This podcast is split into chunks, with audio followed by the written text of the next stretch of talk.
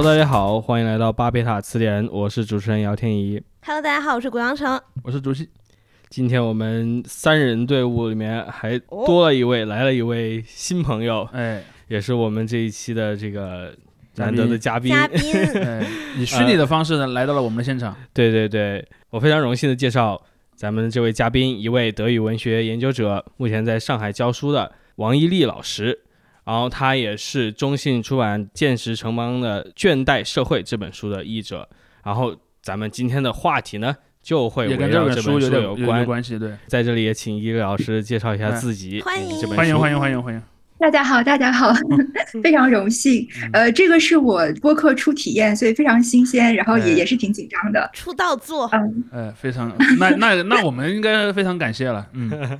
啊，那现在是要我先来介绍一下这本书吗？还有作者哎，对，可以先介绍 OK，作者韩炳哲，他是一个韩裔德国哲学家、文化理论家。嗯，他目前是任教在德国柏林艺术大学，然后他的作品很丰富了，主要关注的主题都是晚期资本主义社会当中人的生存状况，就人在一些快的生活节奏，还有层出不穷的新科技的冲击下产生的一些精神的异常现象吧，嗯，呃，一些病理现象，就比方说精神疾病啊、暴力啊、流行文化等各种主题吧，就很丰富的。嗯，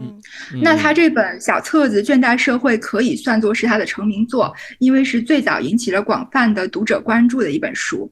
呃，然后这本书简要的概括一下，它就是把现代社会，其实主要也是针对的是新自由主义，就是西方社会的问题，就是把它视作一个病态的场域，就里面产生了种种的精神异常现象，比方说他谈到的比较多的是抑郁症，还有注意力缺乏症、边缘性人格这一些精神异常现象。然后他的一个核心观点就是，他认为呃产生这些精神疾病的根源不是来自外部的侵袭，就不是一种感染，对，而是一种源自内部的梗阻症。其实就是说，过度的积极，完全的消除了一切否定性因素之后，人的自我奴役、自我剥削导致的这些异常现象。也就是说，施害者和受害者他是合为一体的，就基本上是他的主要观点吧。嗯。嗯嗯，我压迫我自己 是吗？对。哎。这本书的德文原版是早在二零一零年就已经出版了，哎，所以离现在其实有一定年头。十。二年了，但我觉得它对当下的中国的适用性可能还挺高的，，对对对，嗯，因为最早中信的编辑老师找到我的时候，他给了我一系列的这种可以选择探讨的一些书，然后我第一眼就看中了这一本呢。第一是因为哎我 我以前见过这个，我们两票都投给了这本书，啊，对 对，呃，那个韩炳哲这位哲学家，然后就嗯。像伊利老师刚才说的，他是一个非常特殊的人物啊，他是一个韩国人，但是在他学习的时候，突然读到海德格尔大彻大悟之后，远赴 那个德国学习，有这种之后成为一位德国哲学家。呃，根据我对他了解，他好像之前还是一个理工科的背景，就他并不是一开始就是学哲学的，他在韩国学的是冶金术，对好像是冶金学。炼金术士，对，你知道没有？这这个东西其实有点像什么？我稍微想到这个，我打一个岔，嗯就是说，其实韩炳哲当年在韩国上学的时候读的专业，就类似于嗯现在的人们说的天坑专业，你知道吧？嗯，就是什么生化环材呀、冶金啊，嗯就是那种服务于大概十九世纪到二十世纪的重工业的那些大学专业。而这些专业，我相信，如果中国的读者知道了韩炳哲曾经是这样的专业的学生，他们看到这本书之后会有更多的感觉的。对，然后除了我之前就见过这个名字以外呢，另外一点就是我看了一下这个书的简介，然后里面描述了一系列的社会症结，就像刚才伊律老师说的这种晚期资本主义社会或者自由主义社会或者怎么样的社会，就是我们嗯当下的这个情况里面出现了各种各样的社会病态。其实，在我们过去的很多节目里面都有探讨过，嗯。比如说我们最早的一期节目就是聊这个，就是躺平，或者造成躺平的一种原原因，就是前嗯。两年大家一直在说的这种内卷的压力。嗯。然后包括我们后来讲了一下几个网络红人嘛，像这种大猛子，嗯，就是谈到牛马，谈到天坑专业，对吧？嗯没错，大猛子就是一个典型的，他和韩炳哲是有类似的教育背景的人。对，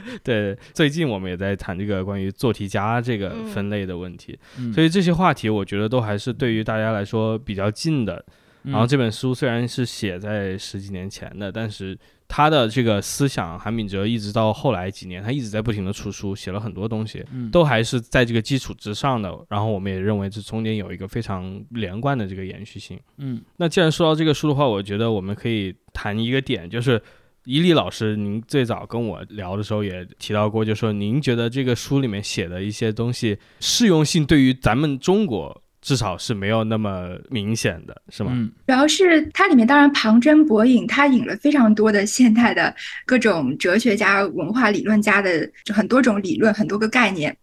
然后我对于有一些划分，其实觉得也许并没有那么明确的划分。比方说，它这里面针对一个，它是说福柯的所谓的规训社会已经过时了。嗯就是现在已经不再是这种来自外部的控制和监控了，但是我就是很怀疑这两个是不是真的是完全是互斥的，就是不可以同时存在的。嗯也许我们是在一种就复合型的，就既有外在的剥削，也有自我剥削的，就这样一种很对很复合的情况下。者或者说你的内在剥削其实本身就是外在剥削起作用的一种方法。内化的形式，这也是完全有可能的。是的，对对对，说到这个地方，其实我们另外两位主播也有他们的问题，于是我就觉得啊、我可以你可以先把你的问题提出来。对我可以站在一个角度，就是说，包括我读这本书的时候，一开头我就嗯进入了一个半怀疑的状态，因为他一开头就在写什么呢？在写这个病毒式的这种入侵或者这种外在的压力已经消失了，留下来的是这种积极的压力。这个就是 flag，你知道吧？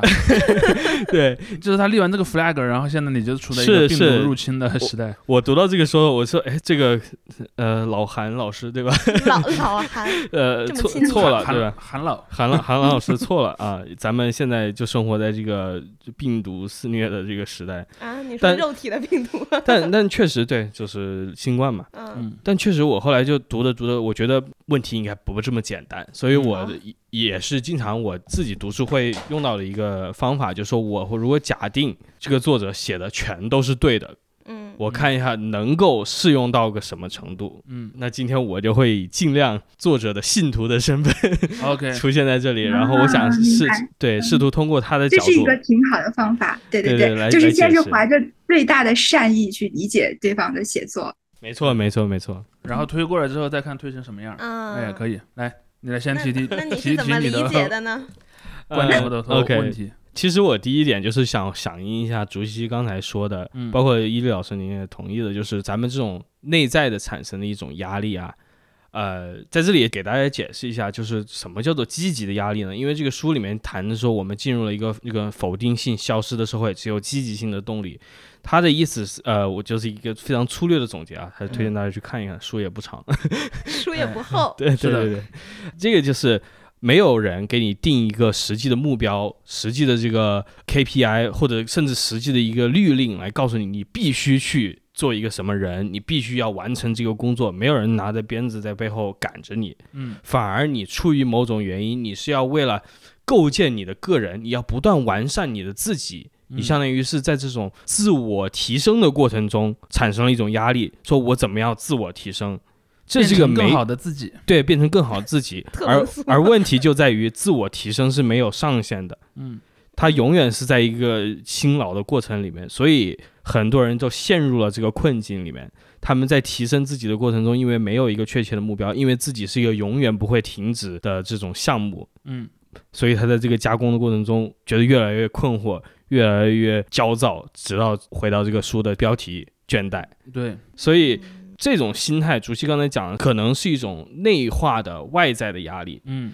其实我是比较认同这一点的，包括我后面谈到这本书的一些内容的时候，我都会以这个基准来说，因为我确实我个人也比较相信这一点。嗯。因为我读完这本书之后，立马我就去重读了一下居易德波的那个《景观社会》，嗯。他的那个我就觉得非常跟这个有连连贯性，因为它里面它里面描写的就是一个外在的东西，这个景观嗯。侵蚀了生活的每个角落，直到一切人们看到的、人们思思考的都是景观里面的东西，对都在为这个景观构筑。所以我觉得他那个可以说给这个书在我这里啊打下了某种前提。于是乎，人们现在与其说是没有否定的压力，不如说他们所有否定压力都被某种形式上转换成了转换成了另一种压力。对，转换成这种内生的积极的压力，变成了这种自我构建的一部分。嗯，这是我读完这个时候留下来的就是核心的一个观点。嗯。嗯。其实它这个英文的名字书名翻译成叫 burnout 嘛，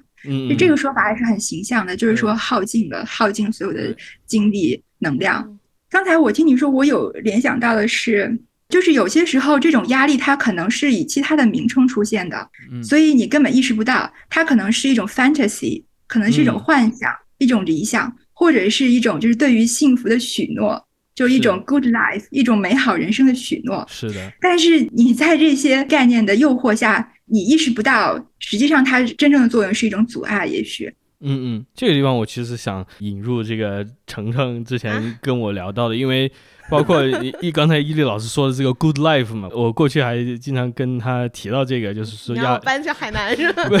就是那个亚里士多德的这个所谓的好的美好的人生嘛，就是说你要作为一个哲学家，嗯，嗯是怎么样去得到这样，或者是作为一个人嘛。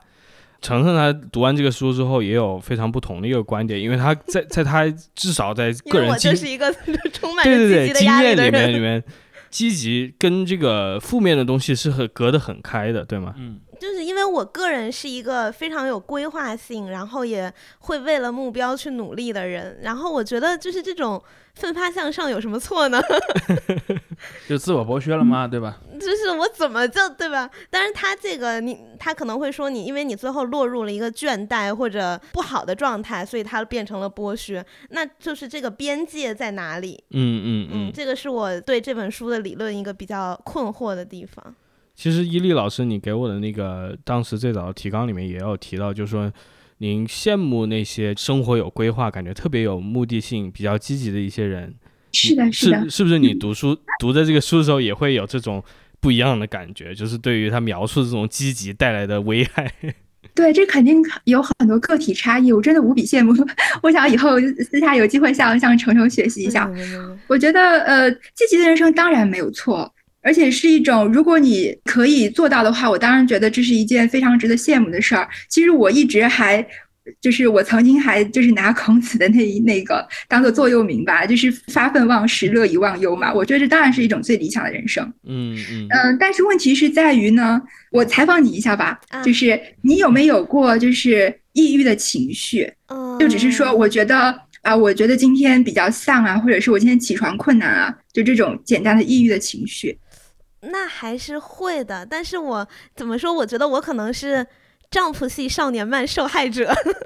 就是我坚信嗯那种友情努努力胜利的座右铭，所以就我就会觉得，比如说早上起来会起不来，或者今天因为身体不舒服啊，或什么什么都不想干，但是我可能这个状态持续个半天，我就会陷入一种有点焦虑，就是我今天荒废掉了。我可能就比别人要输在起跑线上了，你知道，就那就那种感觉。然后我就会，呃，想要去把进度给补齐，或者想要去再做一些亡羊补牢的行为。我把这些，呃，我今天的计划都完成了之后，我会有一种很安全的感觉，然后会觉得更自信一点，然后也能好好睡睡一觉的感觉。所以我会有一些丧的时刻，但不会持续很久。就是嗯反而努力是一个让我很安心的事情，嗯嗯，明白明白。感觉好表啊！那我想。没有没有，我我觉得很很可以理解。嗯、嗯那我想可能是很多原因吧，一方面是个体的差异，还有可能就是由于你给自己立下的可能一些呃目标和计划，都嗯是一些比较健康的，或者是在你今天就可以完成的一些事情，然后嗯。你可以不断有一个积极的正向反馈，让导致你继续有动力，接着就是再做下一个任务吧。嗯。但是有一些可能是目标，或者是你的幻想，也许是有毒的，而在你不断的受到挫折、挫败感的情况下，不断的自我谴责、自我嗯，就是厌恶的情况下，也许你就没有办法建立这种正向的积极反馈了。嗯这是我自己的一个猜测啊。嗯我想说的就是，也许你的抑郁情绪，就是大家都是有体会的，嗯嗯但是可能我们把所谓的政治抑郁，可能把它过于简化了，就是把它局限化了。嗯嗯也许它的意思可能不是说，呃，我一开始刚接触这个词的时候，我也可以理解你的想法吧，就是我感觉它就是一种自我标榜。就好像是为自己不努力找借口啊，就是就是 怪啊怪外部环境，或者是其实也一另外一种情况下的不认清现实，就是另外一个版本的地命海星，甚至。嗯 但是后来我觉得，其实这个说法里面它可能有更多深层的问题。还有，我不知道你们知不知道有一个叫做 International Day of the Politically Depressed，嗯就是一个政治抑郁国际日，嗯好像是好像是在五月一号吗？啊？就是选在啊？劳动节那天太讽刺了啊，这不好吧。似乎是，嗯，我也是这几天就是在网上浏览才发现的，也是读文献的时候，没这个事儿很，他就是说最早是很早就有了这个活动了，好像是零三哦年的时候就开始了。嗯，虽然这个概念到国内流行才没有太久嘛，是，但其实零三年就已经开始有这个，好像最早是五名女士在芝加哥，她们冲到了芝加哥的呃 芝加哥的政府市政府大厅，然后五个人穿着浴袍哦，去抗议。呃，然后嗯期间呢，又有艺术家参与了进来，就带来了一箱子的 T 恤，上面印的标语呢，就是这样的标语，就叫呃 “depressed, maybe it's political”，嗯。就是说，也许你以为的抑郁情绪，就是我们认为它是纯私人的、嗯纯个人的，嗯是我心里出了毛病，然后是我今天很不顺，是我不够努力。但是由于现代社会，你其实已经很难，这就涉及到一个个人的生活和公共世界的界限问题，嗯，然后如何产生关系的问题。对你很难有一个泾渭分明的分割。对，然后他为什么要把它政治化？也许，也许他有一些人会呃认为把这个事情政治化不好，嗯，会导致有一些人为自己的懒惰或者是找借口，对对对对。嗯。但是也许也有另外一种可能，把它政治化，实际上是一种寻找解决方式，嗯嗯。对，而且治愈这种心理疾病的问题。因为其实这两个概念合起来，我不知道你们什么感觉，其实是一个很怪异的组合。嗯是。因为如果是抑郁症传统的概念是什么样子的？因为您刚才描述的这个就是零零几年初的那个呃行动，在我的理解里，可能就是跟传统的这种一种心理学上的抑郁是更加相关的。就是说，大家也许是想通过这个方式来表示，就是这个抑郁症的治疗啊、它的预防啊等等等等，包括它的这个诱发，它是跟外部的政治环境有关的。而咱们就是伊利老师，你刚才提到的这个政治性抑郁，其实也是我们今天一个核心的探讨的这个点啊。政治性抑郁，在我看来是跟传统的，甚至就是书里面谈到的那种抑郁情绪是是不一样的，因为它非常强调就是说它的产生是怎么样的呢？就是说针对的欧美的人啊，就因为。在比如说特朗普当选之后，很多这些欧美的、他们这种有识之士，他们看书，他们看新闻，天天都发生这些坏事，啊。然后就他们就但是又无能为力，，对对，觉得啊。自己倒还不只是无能为力，而且是我做了。还没有办法，就是我投嗯。票也投了，我履行了我作为一个合格的这个进步公民说的无能为力就是这个意思，啊就是说，或者说我们可以把刚才讨论的东西，我觉得可以拆分成两个东西，一个叫做由政治引发的抑郁，一个嗯叫做作为一种政治的抑郁。嗯，嗯这是两个不同的问题。啊第第一是的对对第一个对啊第一个问题，就天一说那种，比如说川普上台了，或者是那是在二班二班上台了，或者说普京这样的人，他可能造成的就是政治造成的抑郁，而另一种则是说作为一种政治的抑郁，比如说。我我想分享一个经验，就是说你你你现在会看到，在很多的公司里面，他们都会说，我们引入一些更先进的、更现代的管理办法吧。嗯比，如说，在国际上有一些很成功的公司，他们用了一些九九六，呃 呃，没有，倒不是直接九九六，比如他啊他可能会这样，呃，我觉得有一有一个公司是很接近韩炳哲说的这个东西的，就是谷嗯歌，嗯就是它有个概念叫做 OKR 嘛，嗯就是说。如果我们把它理解为什么叫做规训社会，规训社会就是 KPI，就是比如嗯说类似于，比如说我是个电商的公司，我说我今天要卖一百万万份的产品，我要多少流量？对。我要多少流量，我给每个部门拆解，比如说你这个部嗯。门你要确保能卖掉一万个，他那个部门要确保卖掉一万个，嗯。他再分给每个员工，类似这样子，就是自上而下的，然后以指标作为一个呃很像传统的工厂的那种，嗯我今天要搬多少个螺丝，然后这样的一个一个状况。而谷歌的 OKR 它提出的一个核心的理念是什么？第一，这个任务不再是自上而下分解的了，嗯他会这么告诉自己的员工。你不要问员公司想让你做什么，你要自己考虑好你能为公司做做什么。嗯，所以他会鼓励，第一，他会鼓励这些员工自己为自己设定目标；嗯第二，他会鼓励一件什么事儿呢？他会鼓励员工设置永远也完不成的目标。比如说，他会这么这么告诉你，你设置一个目标，那个目标也许是可衡量的，打分呢嗯是从零到一，就是嗯完全没完成是零，完全完美的完成了是一，然后他会鼓励你去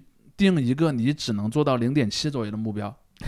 他说，如果你做到了一，就是如果你你比如说我以两个月为周期或者半年为周期定目标啊，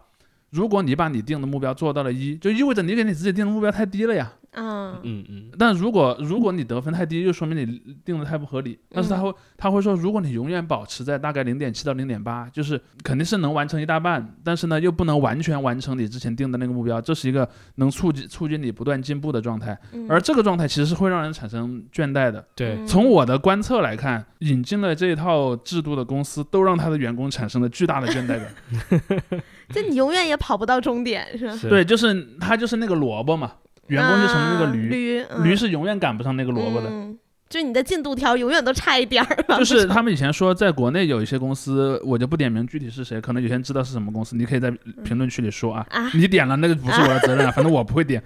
他他说是这样的，呃，你今天最好的表现嗯是明天最低的要求，嗯啊，就是说你必须不断变得更强。嗯当然，这里面还有一点，在这个逻辑下，不断变得更强呢，还是一个外部的主体，比如说公司也好，或者呃别的一个什么人要求你不断变得更强。但我想说的逻辑是说，我我我的理解啊，就是类似于韩炳哲这样的那种所谓的呃倦倦怠社会的观点，就是说，当一个社会里面大量的主体，比如说公司，甚至大众传媒上所呈现出的嗯谁是我们这个社会中那些有好的嗯典范作用的社会成员，那么它就会形成一种价值观。这个价值观是任何一个人都很难逃离的。就就比如说我失业在家了，但那个观念仍然会影响我，嗯，对对。然后这个观念让我陷入一种无法自拔的倦怠之中。是的，对，而这个东西，我的一个观察是，当然在中国可能情况不太一样，就是说它产生的那个历史路径不太一样，但是给人的体验是很像的。对对对，我觉得你那个给的这个 OKR 是个非常精准的描述了，就是描述了《倦怠社会》这本书里面他对于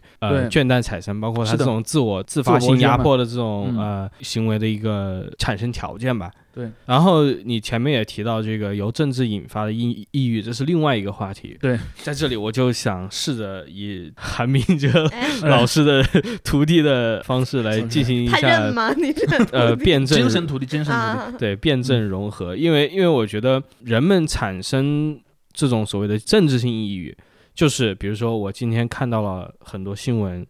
我觉得好惨啊，这个世界上。哎，这里应该插入那个陶喆的那个歌，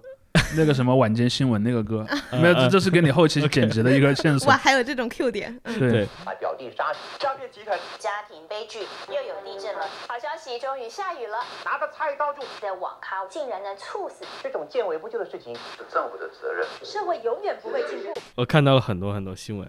然后我感觉我也做做了一个嗯这个合法公民。回到刚才说的，我也嗯履行了我能履行的一切义务。嗯我还偶尔做点善事，我在网上还经常去时不时转发一个发一下声，甚至跟我身边的人教育一下。结果呢，是这个世界还越来越坏了。世界还越来越坏。我每天打开新闻都看到这些，我怎么办？于是当时这个所谓的 political depression 真正作为这种单独的定义出来的时候，它呃所表达的一个情绪是这样一个情绪。嗯，我想提的一个这个怎么说呢？我不觉得完全是有点无理啊，但有可能有些人会觉得有点 offensive，就是所谓的自我。我觉得这种政治性抑郁也是一种非常积极的想要寻求某个、嗯某个自身的某个发展，寻求自我提升的一个表现。嗯，这是我的观点，你的意思是他在寻求一个目标是吗？不是在寻求一个目标，这也是他自我提升的一个步骤。就类似于说，我觉得我得成为一个这样的人，我才是一个啊，比较好的人这么一个状态了。就是嗯而这个状态，但是我觉得可能就会有呃和我们刚才说的那种，就是作为一种政治的抑郁的不同，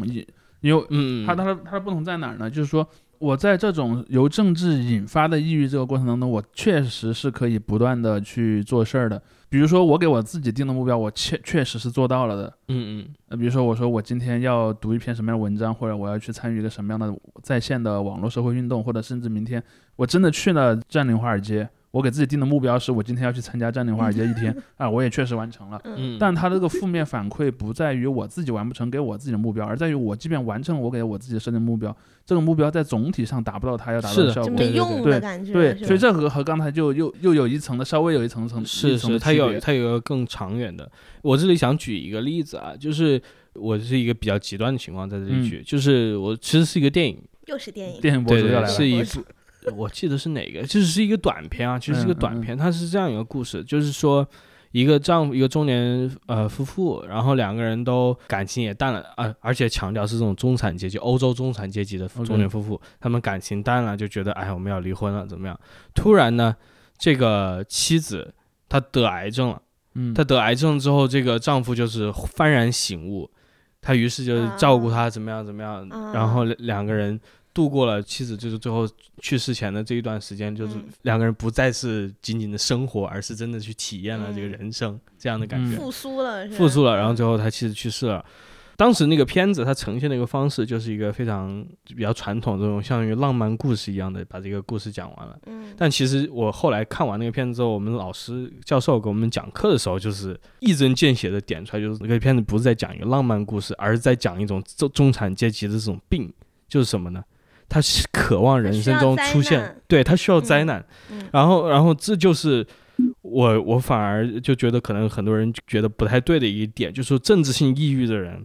他是内心中对灾难有他是种渴望的，寻求挑实我也战的。这么想的。对，他是嗯他这些残忍的哦，我大概明白你的意思，嗯。就是说，呃，我是一个来自美国白人有产家庭的小男孩儿，嗯，我我的一生当中都太顺利了，嗯，以至于我不得不假装扮演我是一个在非洲受压迫的小朋友，这都不样的话，我的内心才能获得平衡。就是或者说 我假装在参与他的一种运动，嗯或者我在保护某个东南亚的即将灭亡的那个什么呃爬行类动物，我要通过这个方法使我自己似似乎身处于某种抗争之中。是的，是的他的，自我价值的实现要通过一些负面的哎，东西，他要去救其什么。其实这种问题在中国也有，只是说他那个社会阶层很小。嗯嗯，相对较小一些，对对对对。所以这种政治性抑郁一开始给我的感觉也很多是这样的，但是这个里面我觉得涉及到一种道德的关键，就是说什么叫做你去期望宅男，这感觉说的是别人很应该讲是什么呢？就有点像你去玩主题乐园，你你并不希望你在主你自己在主题乐园里真的死掉，嗯。但是你希望当有一个鬼从那个斜后方跳出来的时候，你体会到了一种真实的心理，嗯。而这个真实的心理又是在一个安全的界限以内的，而你去参加这样的政治活动，就是一个巨大的主题乐园。嗯，是对我，所以对于一部分人真的也许是这样，但是我我觉得很多人如果这个东西扣到他们自己头上，他们肯定不会同意的，我也不会同意。就是虽然我生活的这个阶层也不能说真的够不上中中产，但也不错，呃，对吧？OK，但就是我也不会觉得就是别人来这样说我，否定了我对真实问题的这个真实的情感。是的，然后包括刚才我们所说的那这种我是有点太刻薄了。甚甚至甚至这种表演性的人，嗯在他们看来，就是刚才电影里面那个丈夫，他自己看来，他也是真的在投入在里面。嗯是的是的对对，这不是一个虚假的东西。是的，所以政治性的抑郁对于这些人来说，都是真实的困惑，真实的这个。嗯，呃我我我倒想到一个点，说可以把呃刚才我们讲的作为一种政治的抑郁和政治引发的抑郁这两个事儿，其实可以连在一起的。就他们为什么需要需需要这个东西呢？嗯其实就是那种作为一种政治的抑郁，就是说整个现代社会里面，从某种程度上讲，当你缺乏了一个那种特别强的外部动力，比如尤其是你进入到一些什么福利国家呀，一些那种嗯。那样的一个呃，包括说整个社会也很主张多元化，不主张什么以一个标准去要求人，在那个前提下，人们就会进入一种我缺乏挑战的焦虑当中。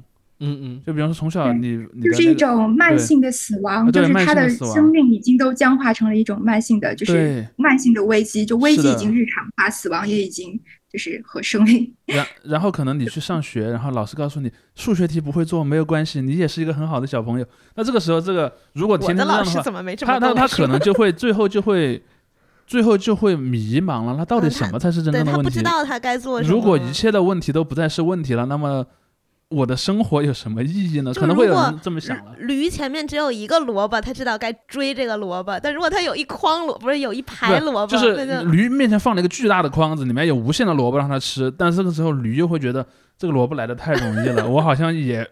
也不是一个很舒服的感觉。嗯，对于是呢，驴就买了一个跑步机，然后一自己在跑跑步机前面自己给自己放一个萝卜。是好。热血啊！书里面甚至也谈到了嘛，就是他用这种无限的可能，就是原来的这个规训社会用的是你必须，嗯嗯。他现在你的这个词就是你可以，就是，他你可以成为一个伟大的，对你可以你可以成为美国总统，你可以你可以成为航天做一切事情，但是这个是在就像你说的，对。于欧美这些发达国家可能是更适用一些，是的，对于国内的一个咱们还是有一个标准的，就 倒不是有一个标准，有一就是有些标准，有一个外部的限制，嗯。很对于或者说但我其实一直在想一个问题，我不知道，呃，因为我没看过他别的书啊，嗯。我不知道韩炳哲有没有聊过他作为一个韩国人，因为韩国的那种外界的规训力量，就整个社会有一种对你的很强的期望的那个氛围是很像中国的。嗯，甚至我认为在某些程度上可能比中国还要更压抑，在那样的一个情 情况下，他他有没有去分析过这两种状况的差别？他没有专门把韩国当做一个特别个例的东西后因为在他看来，可能韩国跟这种西方发达国家还是很相似的，就是虽然他那个程度也许剧烈一些，但是呢，他会谈到一些东方的另外一点，就是他关于东方的这个美学、东方的一些哲学跟西方哲学不一样的地方，然后他想从这些地方里面找到所谓的这种解救的办法。因为大家如果读了这本书的话，就会发现韩炳哲本身这种感觉悲观氛围还是很重的。嗯。嗯，他就是在讲大家都陷入了这个东西，然后我们过去的有一些哲学家，比如说像尼采，呃，也比如说像这个阿伦特，他们会提出这样的解决方法，我们要去成为怎么样的人，我们要去怎样的思考，但其实呢，他们描述的那个世界已经已不在了。对，他们描述的那种解决方法，对于我们来说，顶多也许只是个参考，并不能适用于所有人。嗯但是在他其他地方，就是韩炳哲他会提到，哎，比如说东方的哲学，它嗯跟西方的这种哲学，比如说对于真理的追求没有那么刻意。他其实写过一本书，这本书我估计是因为比较争议的原因没有引进国内啊。他那个书就叫《山寨谁山寨谁》，我就山寨这个词是怎么来的呢？哦对吧？fine，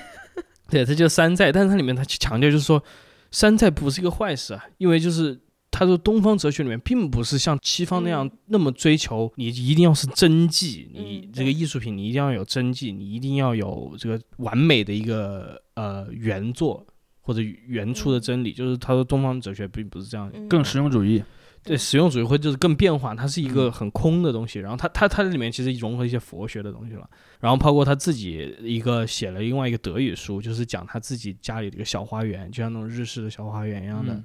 然后他在里面自己种东西，自己摆，然后他也说才从从这里面找到一种新的美学经验、美学体验 OK，啊、所以这些地方你反而会看出他跟一些西方哲学家不一样的地方。他对于现代社会这个批判，我觉得还是跟很多西方哲学家是不能说一样啊，但是就是他是在类似吧在这个网络里面的。对你像看看他引用的很多人，比如像鲍德里亚，很多人都甚至就说他直接就是把鲍德里亚 抄过来了，当然我不同意了，就是嗯他他是引用很多鲍德里亚啊和海德格尔的东西，所以他自己写的这些批判性哲学的东西，还是跟这些东西挂钩很紧的。嗯但你刚才说那个，比如说自己在房子那儿种一个小花园儿，就怎么讲呢？那种所谓陶渊明式的行为，对对对对对，嗯。而且还不完全，它有点那种就是你知道那种日式的那种相当于小沙园的那样的一个，哦，枯山水，对对对对，嗯。有那样的一个东西在那里。没有，但我认为枯山水和中国式的那种呃农业的那种小园子，在呃除了一些我认为细节上的不一样之外，它的大的哲学是类似的，就是嗯。我干一件那样的事儿来回避外面的意义的问题。啊，只是说我可能陶渊明种的真的是一园子的菊花，是而枯山水呢是我要很仔细的去弄那些小石子儿。对它划划 出来一个 菊花，对，不过你说到这里，我正好想了一个问题，也想请教一下伊利老师。嗯就是因为这个书里面谈到了很多概念啊，我觉得在中文这个语境里面其实是很容易产生误解的，包括我们刚才提到的这种所谓的积极性啊、否定性啊，它里面书里面其实都是按哲学概念在谈的，嗯并不是说说不就是否定，就是或者说是就是积极。然后包括它里面谈到的这个功绩社会，嗯就是用的这个词，它形容我们现在的社会是个功绩社会，大家都是想为了自己的这个个人提升，去自己的个人成就，招致倦怠嘛，是在一种这种永动机上面直到死亡。但就是这些词汇，比如说功绩啊，积极啊，就特别是功绩在这里，我也想集中谈一下。功绩在我们的这个语境里面，感觉是个非常明确的目标，嗯嗯但是其实不是的，在他的那个语境里面，是一个非常内在的自发的一个东西。嗯，你在当时呃，如果怎么选择这个词？对是的，对，因来防止误解。因因为用这个词倒也是可以理解，因为它确实你我看那个英文翻译，它就也用的 achievement 嘛，这个翻译过来就是成就、攻击的意思，这个倒不是一个很多的问题。我就是好奇，比如说这种哲学性的东西里面，怎么样才能让它可能在翻译的过程中也会想让它尽量的适用于咱们现在的这个语境吧。就肯定最后只是一种妥协了。就我也不敢保证这个就是一个最合适的翻译方式。嗯，嗯。我一开始的时候也有怀疑，也有想要试用，比方说效绩或者是效率，嗯嗯。对，但最后也是更贴近原文吧，就选了这样一个说法。对，它德语原文也是叫 Leistung，也是类似于，就是你刚才的意思是说，它容易中文当中这个翻译方式容易引起误会，就是还是来自于外在的一种评价体系，是吗？对对对，功功绩感觉是个特别明显的，就是嗯，你能够记录的，你做了这件事尤其是最近一两年的一些，包括一些讲座或者一些网上的文章，经常会这么讲。比如说，大家都希望你考上北京大学，那这就是一个或者说一种功绩主义的或者之类的，可能会有人这么讲。但它终究是一个外在的压力嘛。嗯嗯，嗯，所以有的时候我觉得这种外在内在其实也很难划分。是的，是的，我们前面也讲过这个，因为对甚至这种界限可能已经很模糊了。对，嗯，可能现代社会的一个很大的一个特征吧，就是你已经没有办法有一个世外桃源式的，就是个人的不受外界这种各种不确定性冲击的，就内在的小空间了，安全安全的领域了。嗯我觉得是很难做到的，因为即使你去努力的去排斥掉这些了，就像你说的，可能它还是在你背后，就是冷不防的，就是在阴暗处在等着你，你没有办法完全摆脱这些东西的。嗯所以就想到之前那个那个说法，就是叫残酷的乐观主义。它为什么残酷？它为什么不是简单的就是说只是只是一个呃否定的或者不好的东西？它残酷的点就在于，即使你意识到这个这个东西是过时的，或者是不值得的。呃，但是嗯你没有办法抛弃它，因为你一旦抛弃它，你会就会觉得你的人生没有意义了。嗯然后你宁愿固守着它，你也不愿意失去它，就是这样一嗯种状况。说到这个残忍的乐观主义啊，因为这个也是、呃，伊利老师，您觉得就是可能比较契合很多人的一个现状的一个情况，对吗？呃，或者我对这本书的理解，我啊就是它的过度的积极性，就我的理解就是类似于这样的一种的情况。嗯嗯，因为这个让我想到另外一点，因为我经常在网上也是看到别的一些圈子里面的在聊，就是大家也陷入一种类似于政治性抑郁的东西，就是那些人会经常会用一些非常消极的词汇来形容我们的世界，比如说在这种英文网络圈子里面有个词叫做 “hell world”。地狱世界，它里面就是经常有些什么新新闻发生了，他就说在这我们这个 hell world 里面看到这种东西，其实你在中国也能看到很多类似的表达。对对对，毁那个什么毁灭吧，赶紧的对累了，毁灭但了。但也不完全是那样一个，就是特别消极，它更多是一种讽刺了。但就是在这种讽刺里面，呃，大家保有的一个心态，就是经常啊会引用那个葛兰西的一个话，叫做“现实带来的悲观，但是意志带来的乐观”。就是我们认识到最惨淡的现实，我们要以最乐观的方法去，怎么说呢？要去，当然这个是以那种嗯社会主义的这个斗争的一个框架我正想说听起来很矛盾。对对对，就是说我要去为这个目标斗争，所以这个跟那种可能还是有一些不一样的，因为很多人可能并没有觉得自己是参与到那么大的一个或者这种宏观叙事里面，也许对于大多绝大多数人，他已经就是脱离了这种宏观叙事了，这个反而也就是书里面描述的这样一个现状嘛，大家都是变成了一个个体，然后咱们所有的社会也是强调你这种个体的这个发展，你个体的自由发展。然后正是这种自由反而让人们变得束手无措，就是刚才那个比喻嘛，一个驴前面有无数个胡萝卜。一方面他是不知道吃哪个，还有一方面他是边吃它还会边会愧疚。还会愧疚。对你，说他就是觉得就是在非洲还有一些驴，他们没有嗯萝卜吃。心 怀天下，原来如此。对对对，之所以这个书为什么觉得对我个人来说非常有意思啊，因为它真的就是响应了很多我过去读到的一些东西，包括刚才提到这个吃萝卜愧疚的这种，包括政治性抑郁的这些问题，嗯，还有一个渠道了解到的是什么呢？就是我过去读了一些关于法兰克福学派的一些东西，嗯。它里面也就是有些哲学家会在谈嘛，就是说第二次世界大战发生了，我们这些德国的犹太、嗯。呃高邮啊，我们跑到了，高邮，我我们还跑到英国、美国，对我们有机会，我们逃到了英国、美国，结果我们这个同胞嗯，成百上千万的人死在那里，我活着，我感觉好过意不去啊。对对对，嗯就是我就我刚幸幸存者的愧疚。对对对，幸存者的幸存者的愧疚。然后当时我读到这个时候，我就觉得哇，这个是不是应该是个更普遍的一个感觉呢？因为我当时就觉得，就是你看我们社会上如此可怕的事情天天在发生，哎，前一段时间上新闻的事情，大家也意意识到这一点，嗯这这也不是意识到吧，提醒了这一点。然后这个情况，我觉得对于我个人始终是在我脑后的，就是我感觉我没有在做什么，我感觉我我在这个里面扮演了一个旁观者的角色，我可以写一切我觉得有意思的东西，我可以写一切我批判的东西，我写的还没人家法兰克福学派的人写的好呢，人家都过意不去，那我不，我我连过意不去的资格都没有，是带感觉。恶人杨天。宇是，的，带一个人就感觉自己处在这种存在主义所谓的这种负罪感里面。嗯，所以我不知道这种心态是不是也是，如果按照我刚才说的，也其实也是这种公际社会带来的压力。嗯就是我想让我自己成为一个我理想的自己，就是我理想的自己，也许是一个能够更加有社会建树，要受难吗，就你想主动我倒受难，觉得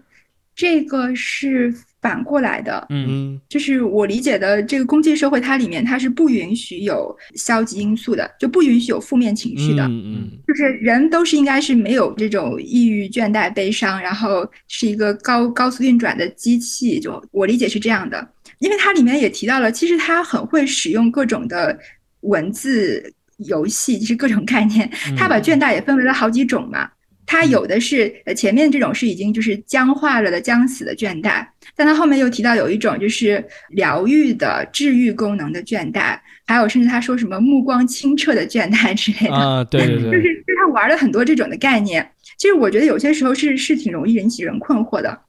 就他的意思可能就是说，有的时候有一种倦怠反而是可以让你就是暂时停下来，嗯然后真正的可能建立一些和别人的连接，是的，然后，真正的过一种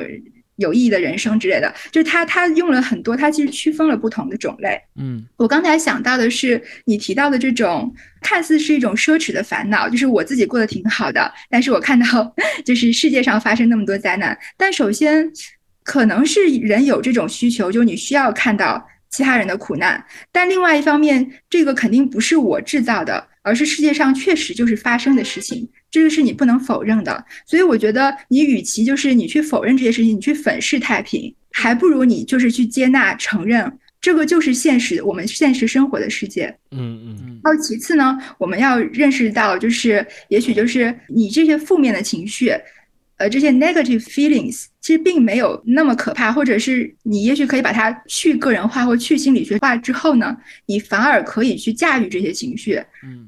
呃，甚至你可以通过就是政治性作为政治事件的这种抑郁的话，它反而也许可以呃对产生一些能量。嗯实际上就是一个治愈的过程，我觉得，因为你治愈症，呃，抑郁症原本的病理学上的概念定义是说，它是一种游离在生活之外，就你已经没有任何的一对一些事情都已经冷漠麻木了。嗯嗯但是一旦你把它政治化之后，你你可能就反而把它治愈了。当然，这是我的一个不成熟的这样一个猜想。但我我我说回到建议刚才说的那一点上，我如果从我的逻辑来讲，我觉得可能一个人要在意更多的是自己做没做，而做之后的绩效是另一个问题。就像嗯。什么，比如说嗯。我确实为了一一件不公正的事儿而鼓与呼，但我的鼓与呼没有立即马上终结掉这个问题，嗯。这个问题不应该由我来负责，所以我不应该为他而嗯嗯。而抑郁。当然，因为由于他还没有成功嘛，于是我仍然有继续去做这件事儿的，不管是责任也好，或者说给自己的一个目标也好，是是是可以去做的。但是可能就是要意识到这个过程是很慢，就是因为任何社会性的东西，比方说一种社会共识的建立，或者说一种嗯观念的，它肯定是前赴后继好多代人的事儿。然后比如说你像第一个在美国内战时期为了黑人的命运而去到什么南方去当游击队的那些白人，他肯定是见不到那个黑人白人嗯之间的政治权利完全平等那一天的，嗯，可能他儿子都见不到，可能要到他孙子那代人才见得到。但是他仍然是很有信心的去做这件事儿。就是当然这里面可能有带有某种宗教性意义的是是。呃那种狂热啊，呃，但是我认为它里面其实包含了一些可以参考的东西的，就是对对。对是虽然你你你你你可能不一定像他一样是一个狂热的信徒，但是你可能对你所秉持的事业有一种类似的心理，那个心理不一定是有神论的，但是那个心理一定是有一种。功成不必在我嘛，但是我要，但是我要把我对这件伟大事业的那份儿的那个我的我的那一根柴，我要把它放上去。嗯对对放不放这根柴很重要，但是那个火在没在我这一代放完之后去引燃了，那是另一码事儿。嗯是是，你说到这个宗教性狂热，我又回到提了一下那个法兰克福学派，你们又说高邮嘛，高邮自然也会有犹太教的这些内容，里面就探讨，就说他们觉得自己的行为用一个什么比喻呢？就说犹太教因为不认那个耶稣是嗯最后的救世主嘛，对，他就说真正的这个救世主还没有来到，来对对对对。但是犹太人他必须要作为这个信徒，他要去做一些事情，他要去为这个所谓救世主的到来铺路。对，于是每个犹太人都要去在这个路头所谓的路上放一块石头。对。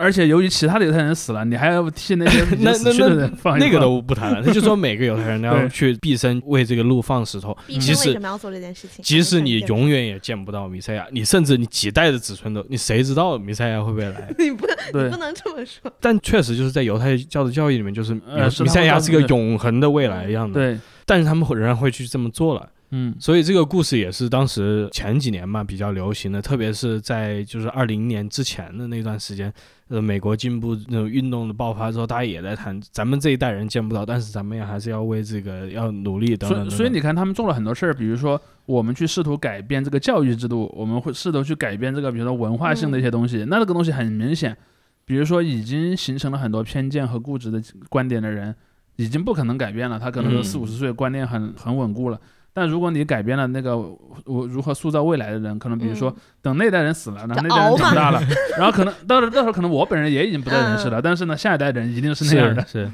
熬是一回事，熬其实是一个非常我觉得负得面的概念。在这里面值得？值得批判的一点，因为就是嗯提提到乐观主义，还有一点就是有一种乐观主义是觉得我保持乐观，未来一定会好的，就是有这种心态，嗯我做这些就 OK 了，我我嗯做感觉我做到份上就 OK 了，未来就会好。但事实上也不一定是这样，因为再来法兰克福学派故事多着呢。嗯 就是当时那个法兰克福这个叫做社会科学研究院嘛，他们嗯创立的那个创立人，他是当时是怎么想的？他说我来建立一个地方，专门研究那个马克思主义哲学，然后等到有一天这个德意志社会主义共和国建立了，咱就把这个学院变成嗯啊。咱们学这个国家正统的，对对对，莫斯科大学嘛，变成哎，就变成柏林人民大学，对 对，对不是柏林，法兰克福。哦，，法兰克福人民大学，不好意思，嗯。结果呢，苏维埃共和国没等来，等来了纳粹德国，嗯，他他们就想着我我天天来抨击一下资产阶级社会，结果人家这个纳粹党的人冲进学校里面来抓人了，嗯所以这个对于他们来说也是一个教训，包括对于这些后法兰克福，像这个韩炳哲，我觉得也是受深受他们影响的。他在里面也、书里面也会经常引用这个阿多诺和霍凯默。他也是怎么说呢？吸取了那个教训嘛，嗯就是我们纯粹当哲学家去提这些东西也是不够的。对，对，而且我觉得他还做的有有一件事情很有趣啊，因为我后来在网上面看到，就是说别人有人说他是一个保守主义者嘛，嗯因为它里面经常引用了，你看这些无论是海德格尔啊，还是尼采啊，甚至阿伦特啊，甚至那个就是在这本书里面也是卡尔施密特嘛。嗯就我前两天还在网上看到别人说，以后卡尔施密特的名字出现之后，大家都应该说这是纳粹法学家卡尔施密特，对，因为他会不停的引用这些人，似乎在为这个倦怠社会提供反例。嗯就是卡尔斯密特在里面写的，就是说人就是要爱就要爱的彻底，恨就要恨的彻底。嗯，他说，呃，韩炳哲就说现代社会这个已经失掉了嘛。他并不是在为这些人辩解，他反而我觉得他通过他自己的方式来告诉大家，你们信那些保守主义的东西没有用啊，对吧？保守主义的这些领头羊的哲学，在今天都是已经完全没有办法实现了。包括他说的这种陶渊明式的东西，就是他自己会自己建个花园，但是他从来没有说同学们你们都要去建个花园，静下来吧。对对，他们他从来没有，包括这本书里面也谈到，就是刚才伊利老师讲到这个不同形式的倦怠嘛，它里面有专门一章就谈所谓的这种无聊的感觉。一种深度无聊。对深度无聊，一种深层次的无聊，就不是说我应该做什么事但没事做，他不是这样的一个心态，而是一种就纯粹的我不做事，然后在这个时候有一种这种几乎超脱的反省。而他在书里面就是在想，这种深度无聊，你在今天都已经见不到了。过去那些哲学家他们会写，他们会提倡，甚至。但是这个东西你在今天也找不到了，因为咱们的社会就像伊利老师你说的，这隔几个这现在也不是隔几天就跳出来一个，你隔几个小时都会有个东西冷不丁的来告诉你，你不能安静的嗯，这样活在自己的世界里面。那就是要断网是吧？把手机关机，你就对对对对对，断网其实是有一个这个地方，我觉得还挺有趣啊。这个不在我们提纲之内，但是我也想聊一聊，就是关于呃，真正的如果我们脱离 脱离这个负面的网络环境这一点，因为也不是所有人都没有条件说我可以我完全脱离网络，就是有些人是可以脱离网络的，对有些人可以去到乡里种菜的。然后甚至非常好的度过上十年嘛。我们今天也在看到有很多人这么做了，包括最早我们聊这个躺平的时候，嗯，都有人嘛，就是讲的有人说跑到鹤岗买房什么的。还有那个什么躺平吧的吧主嘛，比方说他自己弄了个农家小院儿，然后前面养了两个鸡那样子。是的，是的，不是有有人一直想让我去海南买房吗？是谁来着？好像坐在我左边。那那伊迪老师，你觉得这种就是刚才描述这种真正的脱离主义，说我连网都不上了，我直接去当隐士，这种生活值得向往吗？我觉得这是个人选择，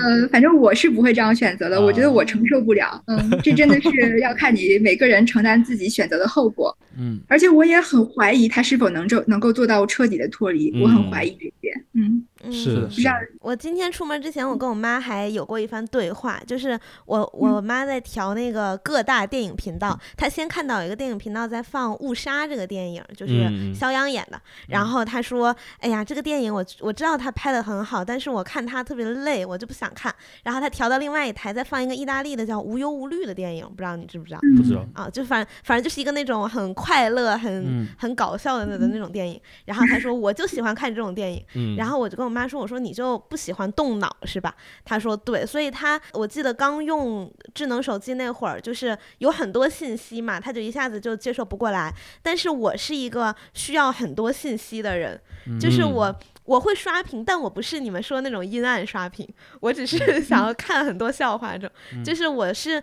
需要大量信息来让我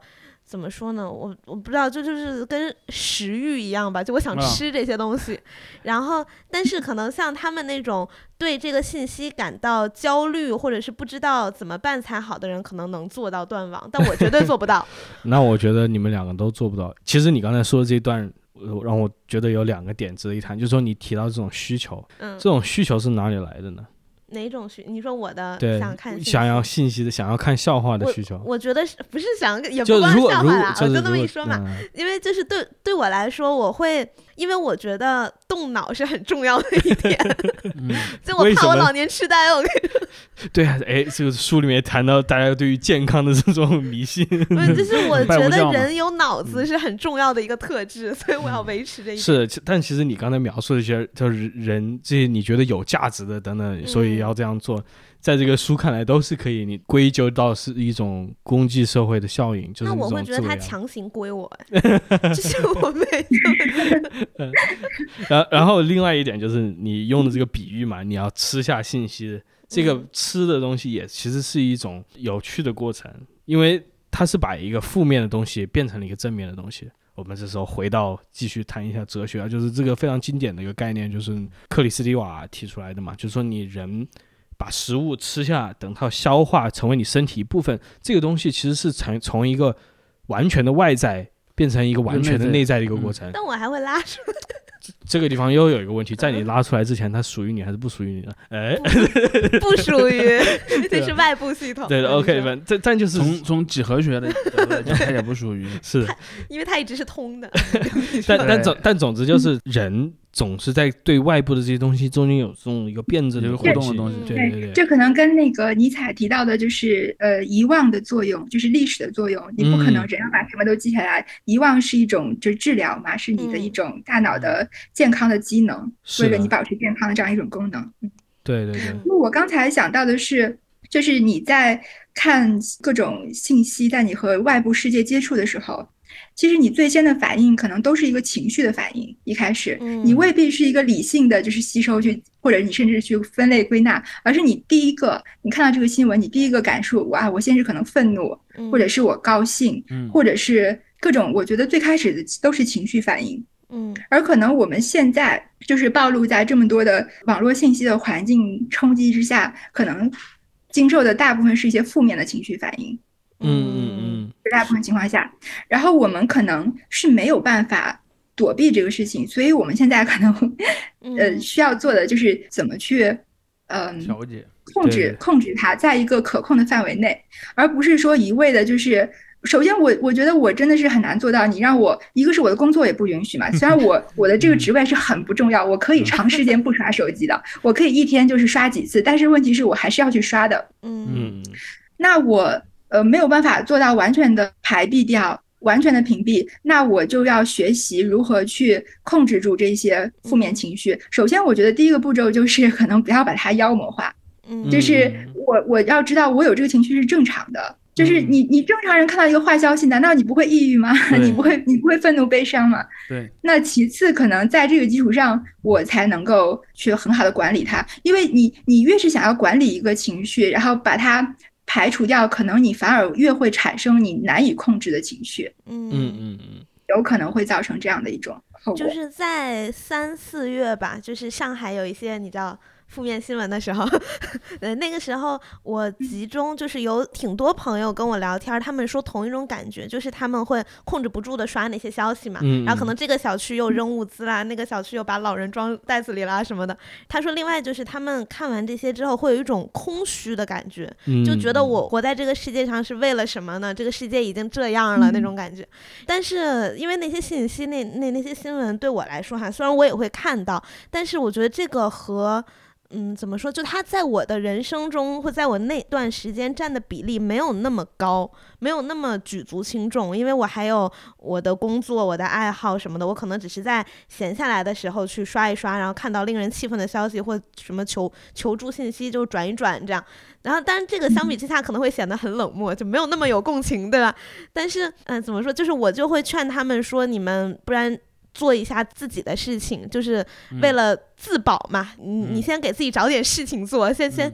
先不要那么关心这种大事呢。但是他们就会跟我说，他们没有一个想做的事情。他这这可能跟书里说的有点像，就是他不知道该干什么。那这个时候他就通过看这些新闻，让自己找到一个能做的事情。嗯，对，所以这个我觉得是，如果大家有陷入那种状态的话，可能可以试试看，给自己找点我觉得。这个是值得思考的一个问题啊，因为嗯确实他这个负面消息、真实事件它带来的这个冲击，这又回到刚才可能可能会有点冒犯性的东西，就是它给给你带来的情感冲击是你很多东西替代不了的。嗯它虽然带来的东西很负面，它让你觉得啊好愤怒、好惨，但是它是一个你平常这种呃就，跟辣椒一样，生活中没有对对对，它啊，对对，它是跟辣椒一样，于是于是情绪辣椒。倒虽然疼，但是是爽，是吧？那种，对对对，这倒不也也不是说大家对这些事情的他会有一个需求，嗯，对，也不是说大家对这些关注是错误了，或者是冷漠，嗯或者是这种对，爱自吃辣椒是一。件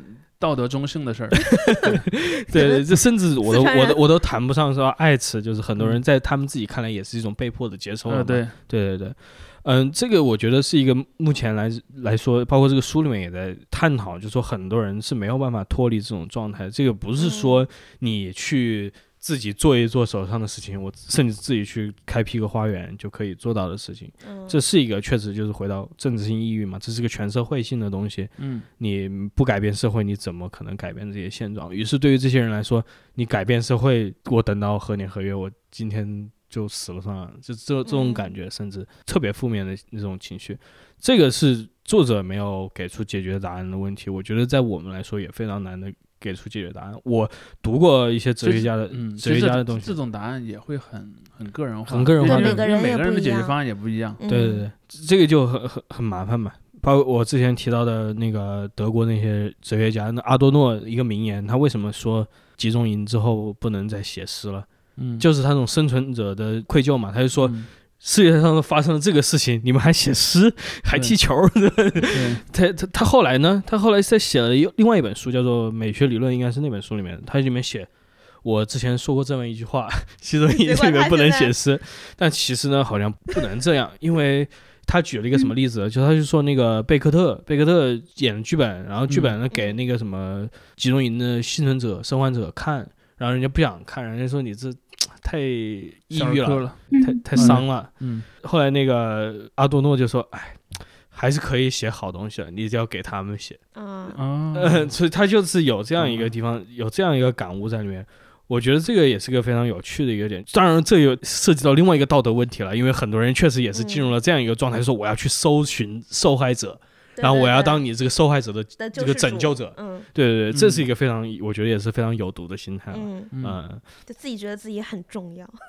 对对对但我觉得很多人都我觉得这个心理可能是人的某种基本的生理性的嗯概念，你也很难去改变它。你你可能也是像我们刚才讲的对很多问题的处理一样，你只能说知道这个状态，而把它控制在一个可控的范围内。就是我我的理解是这样的，对于很多问题都是这样的。你对这件事儿茫然无知是错的，嗯但是知道之后你仍然可以做这个事儿，但是你要开始理解你怎么样的去把它放在你的这个管理之中。嗯嗯嗯，就类似于，比方说有有人爱爱抽烟，就是如果他从来没有意识过抽烟是一件有损自己和别人健康的事儿，这个我认为是不健康的。嗯但他在知道这件事儿的前提下，他做了一些管理和一些计划，他也许仍然会抽烟，但是嗯这时候两个抽烟行为已经有本质的区别了。嗯。嗯嗯嗯其实我觉得对个人也是，就是比如像我有的时候，呃，有一些我经历过的比较悲惨的事情，当我给别人讲的时候，我会先说你不要管我，就是我不需要你来救我，我只是要跟你分享一个东西这样。嗯但是依然会有一些朋友，可能他们也是很心疼我吧，然后就会开始给我出谋划策什么有的没的，然后我就想说我。已经说了，我只是你应该换个。开头，因为这种你不用管我，感觉在很多人心中是非常非常俗套的一个，就是 啊，这就是简单的一个对对对对对，我客气一下。哎惊了，原来是这样。哎，好吧，那是我选错开场白了。我觉得要不就咱们就还是结合实力聊一聊啊，因为确实我们这期节目正好不巧啊，碰上了呃巧还前是不巧？不巧，前 就前前两周在这个唐山发生的事情，然后包括啊后来一系列的这种新闻，当时这个新闻确实，我觉得对于我们四位来说，肯定都是大新闻哎，了。这个新闻出的时候，我真的我那天就是虽然我很少那个刷这种信息，嗯但我那天也是刷了大概四十分钟左右。然后，但是我后来我就是我意识到说，哎，我怎么也成了这种人的时候，我发现我刷的时候，我是希望看到他的进展。嗯就是我，比如说，我希望看到他们已经，嗯、是被救了呀，被立案呀，什么之类的。就是我还是一种想要看到结尾的心态，我并不是说我想要，你知道，去是去去表达一些什么。嗯我提出问题之前，我也想简单插一句，这个里面作者也其实提到了，就说现在永远再不会有完结的新闻了，嗯所有的新闻都是在进展中的，因为这个也就是现在一个潮我我想讲的是，我我作为一个是那个新闻从业者啊，当然我嗯。现在没做这行了。我想对这个观点提出一个不同的意见是，韩炳哲说的那个没有结尾和你在中国的这个没有结尾，啊 呃，是两两码事，完全是两码事。对，在那边是因为媒体很自由，所以他每天可以不断的去嗯更新那个内容，而在中国呢是第二天开始就没有了，然后 那是另一种，意义上的没有结尾。对，后来就变成个黑箱了嘛，所以嗯就会出现像程程刚才说那个情况，就是我确实想知道后面发生了什么，嗯，但是从第二天开始已经没有人告诉我这一点了。嗯，嗯对，想想奉对献，我的一个感觉就是，经常就是看韩炳哲的书的时候，感觉他描述有些现象，哦，好像是挺熟悉的，似曾相识。但是也许你深究一下，跟我们的情况似乎又有一很多不呃，同。没错，嗯。嗯。嗯，因为其实这也是我刚才想说，其实我我非常好奇，就他可能在他看来，比如说韩韩国社会是更像西方社会的，但是在我们这个视角下看来，韩国社会上仍然残残留了很强的那种东亚性。或者说儒家性吧，至少称之为宋朝儒家性。我如果说的准准确一点，把周儒和宋儒做一个对立的话，甚至在某种程度上讲，可能韩国比中国还要更强烈。当然，他可能韩国现在已经没有那种像我们刚才讲的这种第二天开始没有结局的这种故事，但他可能还是会有这种，比如说人的这个驱动力来自哪儿啊这样的一些问题。但是在中国，我觉得可能有一个很大的点在于说，比如碰到一个类似这样的恶性的事件，然后首先肯定人们都是对他有一个，就不管一个人平常他自己的政治观点或者什么，他再持一个对这种事儿很冷漠甚至反对的情况，但他也也是会有一个就生理上的不适嘛，嗯。然后会产生很多的反馈。但是一个问题在于说，在中国你能，因为我们前面说到一个点，你不一定要为你做的事儿的后果负责，嗯。就是我并不期望我放下这块石头之后，弥赛亚就来了。但是嗯我放不放这块石头很重要。嗯但是还有另一种社会，你没有资格去放那块石头，嗯然后这又构成了 问题的另一个维度，已经一下就变得和刚才说的那种西方世界的语境不一样了。嗯，如果说你认为我放了这块石头，明天弥赛亚就来了，对不起，你这是犯了狂妄的那个罪行，对吧？你就是要谦卑，就就类似于那种呃亚伯拉罕宗教的那种观点嘛，嗯你是不能跟神谈条件的，你只能单方面的信神跟。多玛姆谈条件，对，然后神，然后神什么时候做他的那个计划，他自有他的想法，你、嗯你没有资格去试探他。而在中国是这样的，就是你还没有机会去做那个你的所谓分内之事嘛。你会看到嗯，比如说你呃有些东西发不出去啊，包括说那个嗯在网上遭遇到的很多的这些管控之类的吧，这都是这样的一个东西啊。嗯就是嗯还没有到可以讨论这个问题的后面那半截的问题，就是呃欧美的哲学家往往是在讨论那个问题的后半截的问题。嗯而在中国，你如果要讨论的话，严肃的讨论应该是那个前半截的问题。嗯我还能不能把这个事儿做了？至于做了之后我还苦恼，那还轮不到我操心。对，嗯那这个也是就是中国的这个政治性抑郁的诱因了。呃，对，那那可能我觉得更多的中国的政治性抑郁做不是那样的一个逻辑。对，那回到刚才我说我想要提一个问题，就是这个问题再回到这个上一段我们在聊这种个人情绪的管理啊，包括个人情绪的这个反应上面，就是比如说唐山这个事情发生了，哎，网上流传了视频，你们作为个人当时看到是怎么样一个情绪，然后是怎么样调节的呢？就是长城其实刚才都要讲了也，我就很生气啊，就你你肯定是生气的嘛，然后生气完了骂骂两句，就你我也做不了别的什么，对吧？就是转发一下骂两句，然后因为这件事情对我来说比较可能特别的一点是，我有个弟弟嘛。然嗯后我那天回奶奶家说起这件事情的时候，就是我跟奶奶聊，因为奶奶她不看微啊微微博，所以你是他他不知转述给了奶奶。对，然后因为她又比较脆弱，所以我就给她讲当时那个视频是怎么一个嗯样子，从店内打到店外，又到小巷子什么的。然后我弟弟就默默的出来坐在我们旁边，他也不说话，他就嗯听着。然后后来他私下跟我说，他说他看到他朋友圈有很多很激烈的这种言论，就类似于说男人都是垃圾，就类似这种。嗯然后他就不知道该怎么反应。嗯，然后他说他觉得他说什么好像都不对的样子。对，然后我跟他说：“我说你觉得这个打人这件事儿是不是错的？”他说：“那当然是错的。”我说：“那你就谴责他就好了呀。”呃，就是我，我反而在这件事情之后，我比较多的是带入到就是那个什么 “not all man”，啊啊，嗯，就是在这个事情里，我跟我弟有过一番 深入的讨论。嗯，所以很快其实你的这个情绪在某种程度上就转移了，对对对嗯，因为他打人这个事情怎么说？我觉得这个事情不能说他是偶发的吧，但是他分几个层面嘛。嗯他首先他你你不管是男的女的，是人是鬼，你打人肯定是不对的嘛。嗯然后另外呢，就是这个事情，如果说真的说怎么，像有很多人说男生和男生也也会在喝完酒会动手啊，我说那当然，但是你的这个对心理的嗯地位，这个主而且还有客体地位是不一样。不一样的。对，而且他是搭讪嗯失败或者有性骚扰的部分，对，所以我说就就这个事情的两层，然后可能第一层是最生气的嘛，就是他怎么能打人呢？嗯但是到第二层，我觉得是我和别人聊的比较多的点。嗯嗯嗯。那伊利老师呢？呃，对，最开始的情绪反应应该大家都差不多吧。我一开始是看那个朋友圈里面很多人嗯转发嘛，对我我当时看到，其实我看到朋友圈里大量转发这些的时候，说实话，我心里是都觉得挺欣慰的啊，就是嗯 那毕竟很多人关注这个事情嘛，音量这么大，我觉得这种事情当然是非常可怕，但是希望它发生之后，至少就是是每一次都是给我们所有人的一次公共教育嘛。嗯。嗯。嗯然后，嗯，然后我自己是一直没有敢看那个视频，可能隔了很多天之后，我忍不住了才去看了一下，因为我觉得我不想要看那种视频，因为太太看太痛苦。对，对，当然我，我也完全，我觉得你这个姐姐也是很称职的，就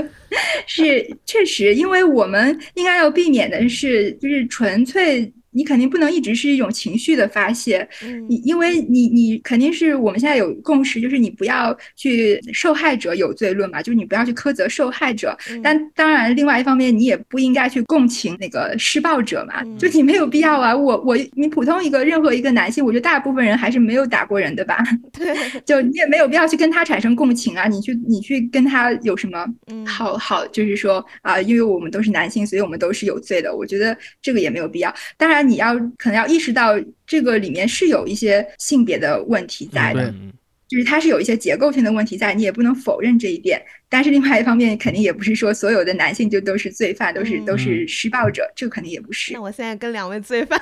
共处一室，我好危因险为。因为因为其实我当时第一感觉是什么呢？因为我以前是一个记者嘛，而且我还做过一段时间突发记者，我做过大概一一两年的突发记者吧。作为突发记者，其实你对这种事，呃，反而不会像一般人看了那么觉得是一个，呃，就是嗯是是有生理意味的事情，不是的。因为你作为一个突发记者，你每天看到的情况比这个恶劣多了。嗯而且还有一点，就是就是有两点，第一点是突发记者对这种恶性事件见得多了，第二是突发记者的职业要求他不能在看到这个的时候产生很强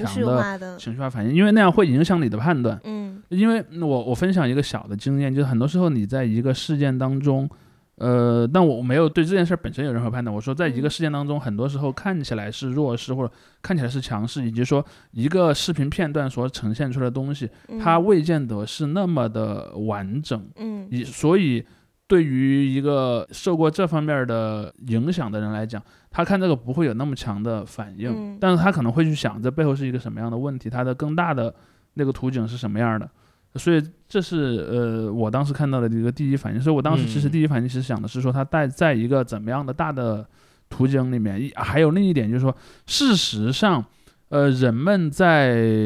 类似的场景下，可能是会碰到一些类似的嗯，情景的。其实我很少去夜宵店，因为尤其是在在来来到北京之后啊，因为因为因为北方比较冷嘛，所以晚上营业的店其实很少。嗯嗯，因为我以前在广东那边，因为那边天气比较热，晚上嗯去的店比较多，但我个人没有碰到过这样的场景了。但是我认为这种场景是完全可以想象的，就是它嗯会出现在类似那样的一些情况。而到底又是什么样的原因？比如说这群他到底是谁？对他们代表的一个什么样的群体？其实我也看到最近也有一些文章在写这个东西。嗯对，我认为这都是很好的讨论。嗯当然，如果允许咱们去直接调查这件事儿，那那就更好了。当然，嗯那个我认为在当下可能比较、对比较比较做不到。呃，以及我当时还在我我在朋友圈也跟人讨论过，我说，因为我也看到有些男性马上就跳出来讲，哎呀，你们不要拿这个事儿来针对男性。嗯我当时就发了一条朋友圈，我就说，作为一个群体的女性，不是没有值得批评之处，嗯但是我认为在当下这个情况，至少还轮不到你们这帮人来 来这边说，哎呀，这这不是一个关乎于男性女性的问题，这当然是一个关乎男性女性的问题。因为啊如果说那个人是什么，是个无差别犯罪者，拿了个酒瓶子见人就打，嗯然后。那那我认为你可你这个逻辑是成立的，嗯但是在这个案件里不是他很明显是他要对那个女生做性骚扰不成而打，而且后来混战开始之后，基本上全是男的打女的嘛，嗯就你看不到任何一个别的问题。我认为这里面至少有两个层面的问题，一个是女性为什么更容易成为这样的暴力犯罪的问、那个点。那些再吹嘘说这个不应该是一个性别问题，而应该是个什么所谓的什么暴力问题或者犯罪问题的人，你也无法去否认。当然，中国的政府很少公布这个统计数据啊。我相信在类似的那样的场景下，绝对女性是构成了受害者的绝大多数的。嗯嗯因为假设是一个混混，比方说两个男两伙男的混混，嗯由于某一个口角吵起来了，那很显然是他不会那么盲目的动手的。对他动手之前一定会，很多人都会讲嘛，说呃两个小帮派碰到一起一定是互相骂打嘴炮，然后说半天，真正动手的情况其实很少。嗯为什么？因为他知道对方的武力和自己的武力几乎是相称的。嗯而他为什么敢对一个女生这么打？他明显，他很明显，他知道对方打不过他的。嗯对这就是这里面就已经构成，我先不讲性骚扰，就这个生物性的这个嗯差异已经是一个很大的因素了。而且还有一点就是说，就是因为男性和女性在成长过程中都被社会赋予了某种嗯性质嘛，对男性来讲，他可能就被赋予了一种你变得更倾向于使用武力是一件没什么问题的事儿，嗯甚至于说，如果别人拒绝了你，那是有损于你的尊严尊严的，就是嗯这种观念，男人是更容易去接受这种观念的，嗯以至于说他可能就是好比说，在正常情况下，如果你真的是假设你觉得一个一个人长得很好看，你想去认识他，直到这一点，我认为还是没有问题的。但是你上上来就要去动手动脚，嗯而且被拒绝之后还要去武力挑衅，甚至直接动手打，这嗯显然是一种有毒的气质嘛，这显然是一种坏的气质。而这种坏的气质，我们如果你作为一个男性，你仍仍然还有一个最基础的良知的话，你肯定能够能够看到这种气质和社会上一般所称的男人的气质之间是有一个非常模糊和暧昧的关系的。嗯，如果你不承认这一点，我认为你是缺乏了我们认为的男人的气质当中的更重要的一部分，就是你要敢于承担你应该承担的责任，对吧？呃，所以我当时就在说，哎，呃，这里面可以去讨论这个事儿的角度很多，但是你上来就急吼吼的要把它切割，说这不是一个关乎性别的问题，这是非常不坦诚的。嗯嗯，我对这点很不满意，对，因为因为我作为一个男性，我认为我对我的男性同胞是有一定的义务的，我要让这、这个这个群体变成一个 一个更好的一群更好的人，你知道吧那？那你看到现在的男的不会政治性抑郁吗？呃，倒也不会，我我的观念很像那个，也我们刚才已经反复用过那个例子了，就是所谓的那个亚伯拉罕宗教的信徒对神的观念，就是我认为我有我的份，嗯，就是我要去从一个长远的角度来讲，我要我要去对一件事儿有责任，嗯。但是我不对我在我的一生当中能把那个事儿做完有任何的期待，嗯但是我仍然对我的那份责任是呃嗯要去做完的。嗯 比如说，我为了这个事儿，我狠狠的得罪了我的一些男男性同胞，但是没有关系，我认为那是我应该承担的责任。嗯嗯但是他们能不能被改变，那个事儿就不在我的手里了。嗯，因为当时那个视频我是比较第一时间看到了嘛，看到之后，呃，确实我看到现实中的暴力场面呢，我会有一种不一样的这种生理的感觉，我会有一种那种不知道怎么感觉心悬起来的那种感觉吧，也不好描述。就是我如果我真的真人见识到一些，比如说旁边的同一个餐馆里面发生打架或者怎么样，我也会有这种感觉。所以我看到那个视频的时候，这是我的一个情绪生理的反应反应。嗯是有这种的。嗯，到后来呢，我也是跟主席有个类似的。我虽然没有当过记者，但是就像我刚才说，我也读到、看到过，通过媒介看到过不少的暴力了。嗯我也知道，就是我理解的社会，它有一个运作方式，在它这个运作方式下，这种暴力是常态。嗯所以对我来说，就是我不会说这是一个击碎我世界观的事情，就这 简单这么说。但是之后呢，我还是也就是怎么说呢，有一种这种非常基本的愤怒嘛。这种愤怒之后，你就会想，就我我个人我就会想一些解决方案。你解决方案，我就不由得想到了墨西哥，因为前一段时间谈到一个词，比较呃，有在这个社科范围内可能认识比较高，叫做 femicide，就是针对女性的暴力凶杀。嗯啊、哦然后这个在墨西哥是一个比较大的一个现象，特别是在毒品战争爆发之后，它的这个女性在所有的这个谋杀受害者的比例里面是非常高的，所以他们就认为这这个不完全是一个因为犯罪的问题，而是一个性别问题。嗯所以他们就是有这样一个研究。然后我后来就想，就是当时墨西哥爆发毒品战争以后，后来出现了一个什么样的情况呢？就是他九十年代那些毒贩，就第一代那些墨西哥毒贩下去之后，另外一帮人上来了。这些人呢，他就说政府搞不定我这些当地的毒枭，搞不定这些 cartel，嗯我们要自己组织起来，成为这种呃武装力量。然后这些人组织起来了，把原来的那帮人打跑了，成为了更加凶残的新的毒贩。嗯这个，因为我当时在想这种事情，包括欧美谈了这种关于社区暴力啊，包括什么警察暴力啊，我们说，哎，如果我们不要警察了，我们用什么来维护这个社会秩序？就是在美国啊，这个探讨是比较多的，包括我们这个枪支怎么控制，很多一个话题就是谈这种社区自治嘛，社区的嗯自己的自卫，自卫能力，嗯。自卫，对对对。但就是私力救济嘛，对对对，包括我们国内也在谈，就是甚至就是在这个事情之后啊，就是有小的圈子里面引起了这所谓的关于狭义的这个一个解释，嗯。因为它似乎代表两种人，一种人就是这些施暴者，另一种的人现在应该是去阻止这些施暴者的人。啊，这是嗯。国内的咱们我先跳过，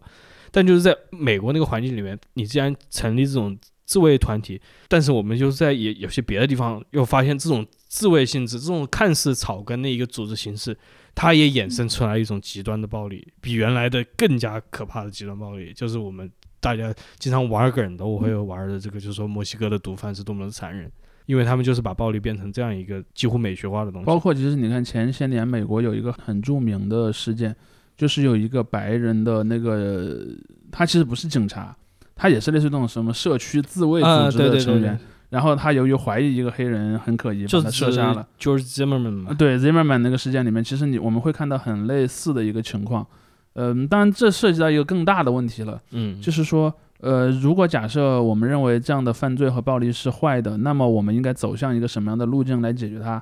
你这还是说说回我们刚才说的那对点，在中国可能你还没有到能够去 是在这一是是步上去解决的问嗯点，但可能从一个根源的问题来讲，包包括说，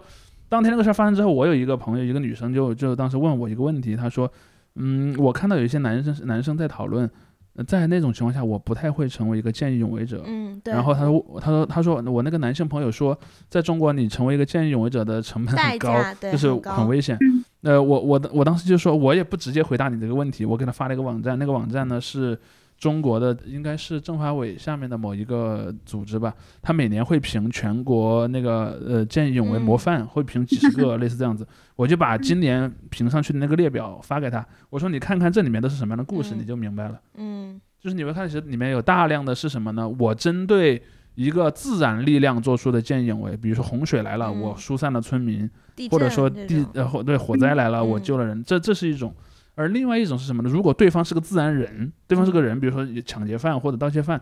然后在评上这个呃见义勇为者，你会看到有大量的见义勇为者自己都是重伤甚至死亡的，嗯而且还有你能被评上本身也很不容易。嗯嗯嗯，就是比如说，可能对方的首先对方在使用武力这一点上的下限一定是比你更低的，嗯然后同时呢，你还要考虑你要付出的法律意义上的成本，这点是很高的。嗯就在在中国很容易被认定为，比如说斗殴，因为一旦是定性成斗殴，就变成了两方都有罪。然后对于其中的一方来讲就，就如你说你告诉他，你说我是见义勇为，他把你定定义成斗殴，那这个没办法弄。嗯所以我认为这其实也是一些很现实的问题。当然，这些嗯问题可能他的讨论在我们平常的这个整个社会当中是被遮蔽的，嗯就是一般人也嗯没有办法去讨论这样的问题。嗯，但是在这个时候，可能就变成了一个什么？就两个群体互相指责，然后你指责我，我指责你。对对对，是是，是是，其实我觉得还是很难去要求一个个人的英雄主义，，对，就太难了。这个对于普通人的标准来说，我们也不应该是希望有这样的一个人去拯救什么所有没错，受害者，嗯而是应该是一种就是体系性质的，就是社会的保障。因为毕竟国线得高。国家对，呃，国家是你合法垄断暴力的组织啊，就是你你嗯就应该是要对承担那个责任嘛对对的，对的，对的，对的。对。那你说他揍人的时候就毫不犹豫，呃我觉得这个就 就很讽刺啊。因为前一段这个事情之之前前一段时间啊、呃有另外一个事情嘛，也是就是说的是那个光天化日之下，然后有个年轻人被烧死了一嗯个事情，在哪儿？我不记得在哪儿了，在一个也是一个小城市里面哦啊、就是看到这些东西，对我来说我会激发我潜在的，就是我本来这期节目有个计划的话题，就是谈论所谓的 black pill 黑药丸嘛，嗯，就是你对社社会感觉没有希望，嗯只是怎么那么多药丸儿？彩虹药丸对儿 啊？你们那就就变成一个比喻的常用对就的模板了嘛？就是就是以后所谓的就是感觉哇，地狱世界显灵嘛，就是这种感觉，你说一切都变成了一个所谓这种暴力的游乐场。我用这个比喻啊，嗯这、其实出自一个电影了，嗯呃剧电视剧了。但就是我我看到有些媒体之后，我会把这些东西，我觉得总体来说不太健康，但是我嗯会吸收这些东西，我会觉得你这个世界已经完全失去控制了，你就变变成了一个就是。所谓的这种无政府状态啊，嗯不是无无变成无政府状态的时候，这个时候你要不就是生活在这种永恒的恐惧之中，要不你就是以这种所谓的节庆的方式去对待暴力，就是它是一个仪式，它嗯暴力变成了一种仪式，它变成了这个社会上的一个全部都是这种狂欢的一个状态。当然，我知道这是一个非常黑暗的认知啊，但这就是我感觉，歌坛式，嗯原甚至。就是有时候就是不由自主的就会滑向那个我的思思绪会滑向那个地嗯方。包括我刚才提到的墨西哥的例子也是这样的，就是你有时候就觉得暴力到一定的程度之后，你已经就是不是说麻木了，而觉得就是它反而有一种怪异的这种诡异上升到美学层面。对对对，我觉得这个其实也是很可怕的。我也不希望真的有一天我是 产生这样的想法，嗯 但是这我觉得这个也是某种形式的倦怠了嘛。就是其实韩敏哲他书里面说的，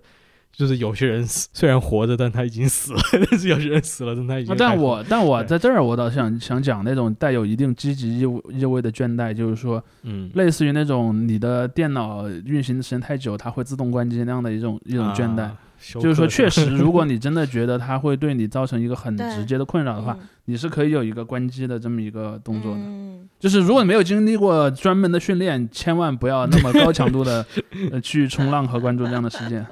对，就是要适度的调试自己的心理了。嗯，所以还是这个，就是看你个人的感受和承受能力吧。是的，嗯嗯。嗯，那我们最后，呃，伊利老师，你觉得这个，我们再回到这个书上来的话，你觉得读完这个之后，包括翻译完之后，给你最大的一个启发有什么呢？或者几个想法启发嗯这样的？呃，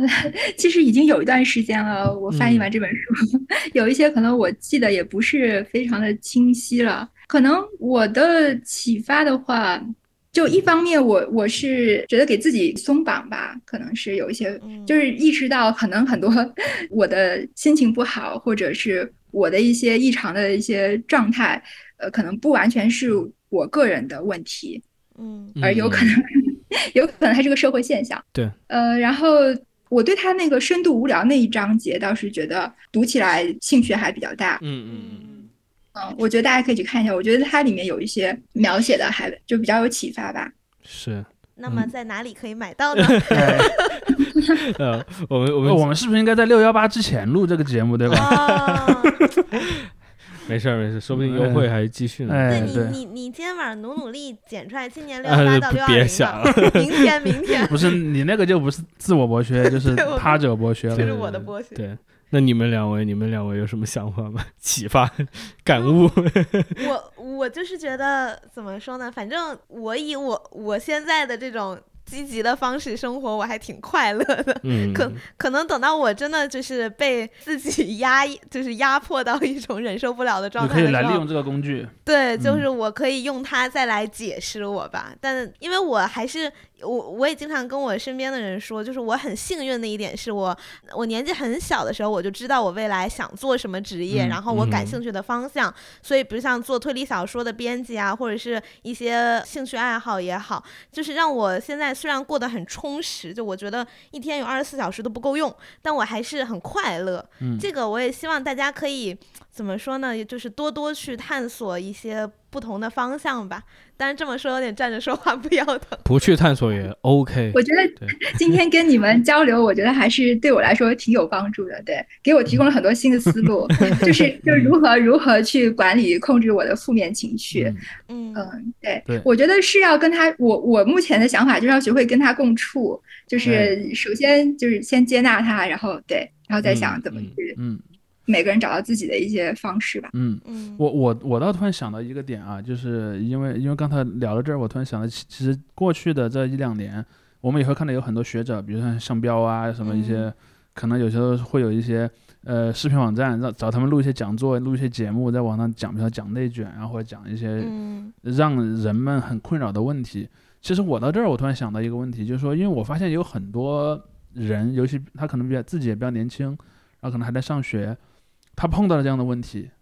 但他可能试图，哎，有没有一个特别智慧的人，比方一个哲学家、啊。或者一个前辈的老师，能够一次性的给我一个答案来回答这个问题？其实我反倒觉得，人生人生导师，哎，对对对，我反倒觉得我反倒觉得要放下这种心理，就是这个嗯答案很有可能不是，呃，比如说你听了一个电台节目，或者你读了一本书，嗯。或者怎么样。就获得了，你要接受一个事实，寻找这个答案的路程可能会非常的漫长。嗯然后这样的话，你才能就像我们刚才讲的，你要管理你的预期嘛。嗯你说，哎呀，我我听了一个两个小时的节目，我也没有找到答案，没关系，嗯，你这个呃寻找过程本身会构成你未来那个答案的一部分，对对对你，没有必要那么焦虑。就是我觉得先做好这个心理上的调整，然后意识到这个追寻答案的过程的漫长，这个是一个很重要的事儿。嗯嗯不管你去看韩炳哲也好看项标也好，或者 或者你你就去随便在网上看点东西也好，这都是很有意义的。对对对。